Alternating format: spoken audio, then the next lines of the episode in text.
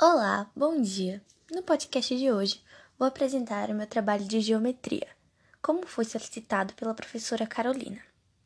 Esse trabalho consiste em selecionar um assunto que aprendemos esse ano na disciplina de geometria e mostrar como esse assunto é útil no nosso cotidiano.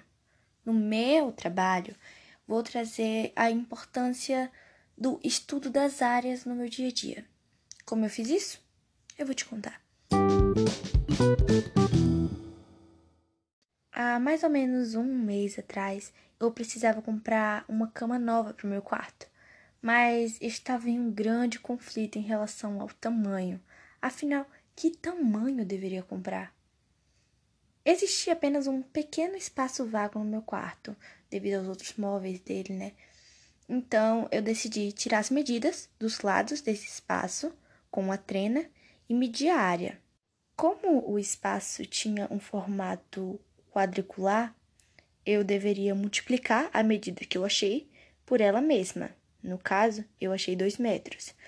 Sendo assim, a área desse espaço vago é de 4 metros quadrados. Com essa área, tudo ficaria mais fácil.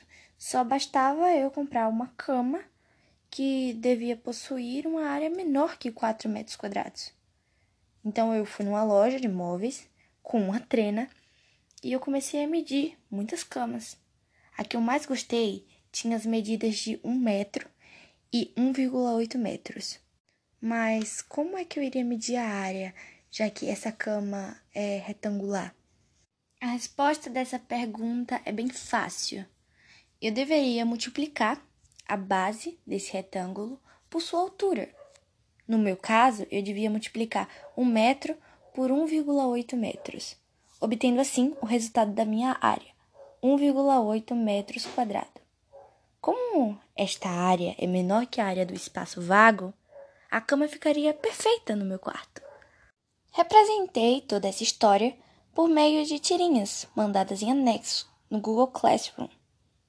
Enfim, esse foi só um dos exemplos da utilização das áreas no meu cotidiano.